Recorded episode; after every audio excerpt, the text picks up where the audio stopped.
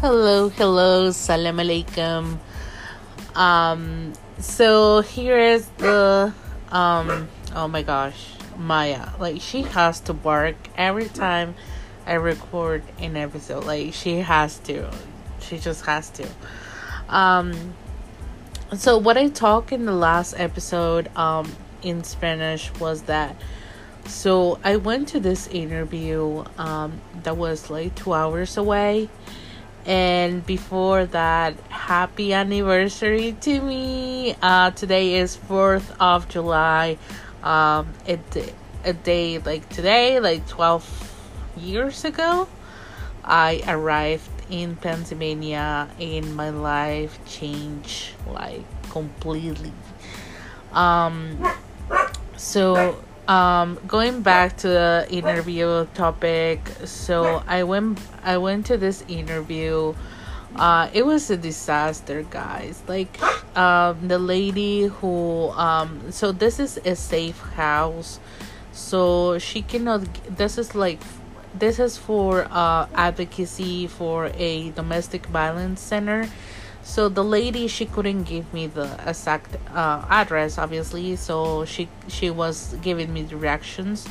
So uh, she was giving me directions on the phone like um she was like leave your car over there. And i i left my car where she told me.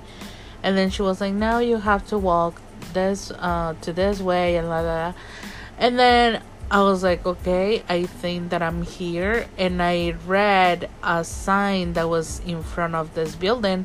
And she was like, no, no, no, no, no, you are all the other way around. Oh my gosh, uh, I have to tell you all the instructions again. So I was like, dude, like, okay. So she give, so she give, she's giving me the instructions again, and I get to the same place, and I'm like, okay. I'm like, I, are you sure this is not the place? And she was like, oh yeah, you you you are right there. Yeah, just come in. I'm like, what the? I was there. I was there, and she just I don't know. Um, so it could like, uh, despite that, uh, the interview was going really well. Like I basically did everything she was telling me that they do. Uh, I hate to um to join to join join join. That's another word i have to work on. Uh when i'm recording. Uh so i don't know like everything was going perfect perfectly and then all this on it like oh she took me for a tour uh inside of this house of the safe house and then um she took me for a tour and then she like uh says oh this is gonna be your desk it's like a shared desk room like, you know like you share the same office and just many desks around. And she was like oh this will be your desk and stuff like as if she's hiring me you know? And then she goes like why don't you look for a job in in your town? And i'm like uh because there are not that many jobs over there like and plus i don't mind driving. And she was like oh because the uh the housing prices here are like 45,000 uh 45 uh not 45,000 like she was like uh oh, I hate I hate that I joan every time I I'm recording my podcast. Like I hate that. So she was telling me like, oh, um, like you're gonna be earning forty five thousand a year, so it's not gonna cover. It's not you. You won't be able to cover a house and stuff unless you get another job or something like that. She was like, um, like I I feel like you you should look for something closer to your house and stuff. I was like, okay. she was like, I, she was like, I don't think you can afford it and stuff. I was like, okay, but I can afford an apartment or something else, you know. I just, I was like, okay, like, I just left. and then uh, I went to another one, guys, uh, for paralegal a paralegal interview. Uh, but this guy was a defender. Basically, he defends the bad people. he, um, not not the bad people because some innocents get um get accused for for crimes, right? But even if the person is telling this um attorney, "Hey, I did this," like he will help them, right? So it goes against my values and my moral and everything. So I was like, no, and he was like, no, you know, like we were like, oh, sorry, like I, I, it, it was my bad because like I went all the way there. Like I drove like an hour, um, to get to that interview, and it's just a waste of time and money. Um, so it it was it was a terrible idea, but I, I was there already, so I was like, not already, but I was there, so like I was like, because once I got to the parking lot, I check like, shoot, this is a defender attorney, so I was like, I'm already here, so um, like I had to do it.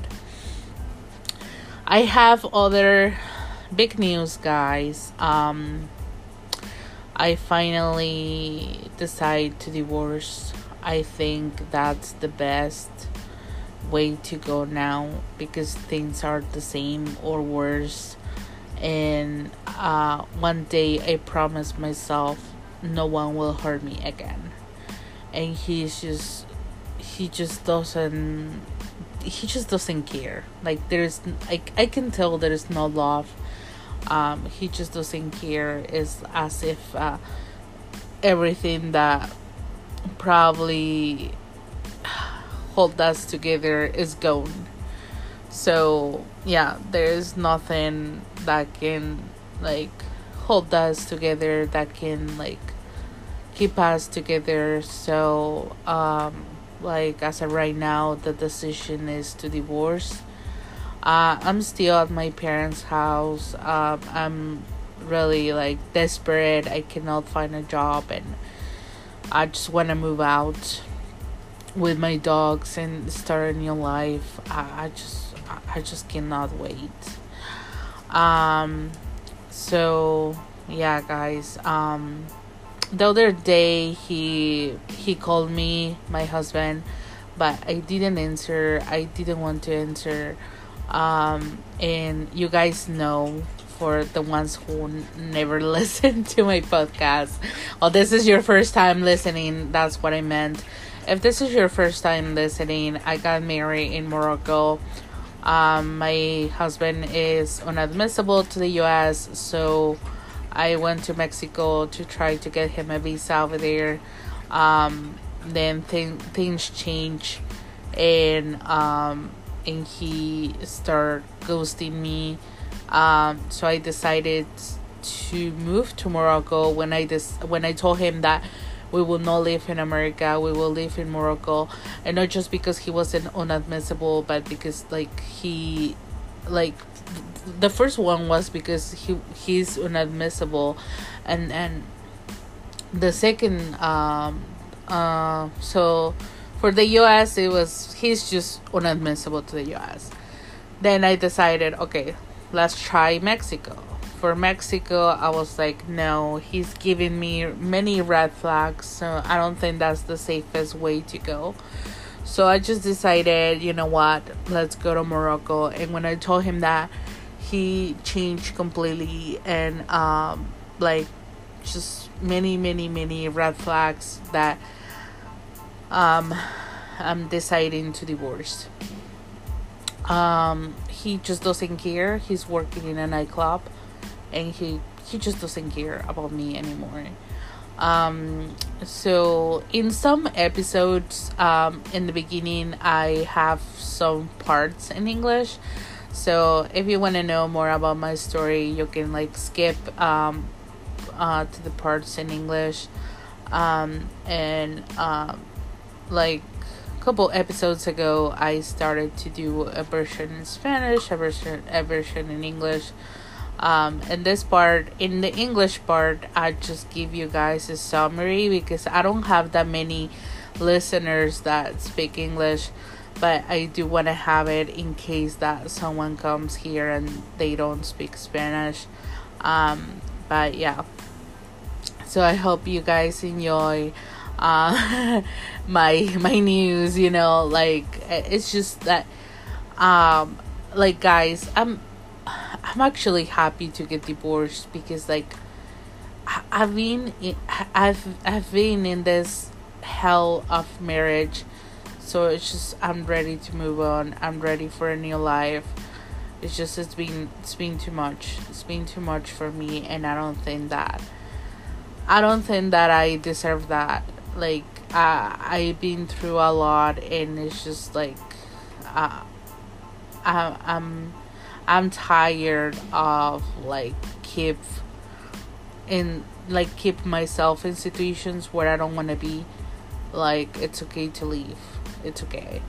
Um, especially if they don't appreciate appreciate you where they don't even notice you like my husband keeps telling me that he doesn't have time uh, to text me. I'm like really? The whole day? You don't have five minutes uh, two minutes? The whole day? Seriously? Like that's just an excuse to not talk to me. So oh the other day he said that i was talking to him and he was like okay i gotta go because i don't have my headphones and my hand is, is hurting from holding the phone. I was like what the fuck? It was just like 10 minutes 15 minutes talking. I'm like oh my gosh like um, more clear it can be. Like the message is there so I, I had to take this decision. All right guys i will see you next time